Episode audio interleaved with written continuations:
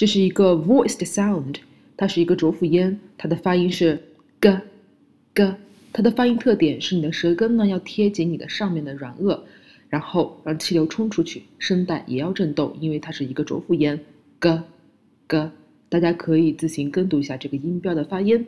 下面我们一起来朗读含有 g 的单词：game、garden、go、get、go、guess、gave、good、great、grass、grain。group, bag, big, dog, egg, leg, pig, drag, drug, flag, exam, example, exhibit, again, agree, begin, program, organization, together。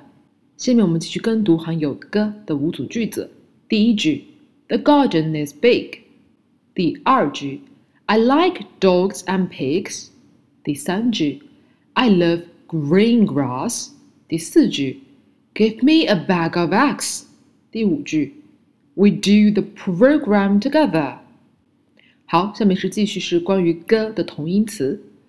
Gait, gate, great, grate。glare glaire grown groan。最后是变音，和 g 发生变音的有一组单词就是 k，我们来一起跟读一下。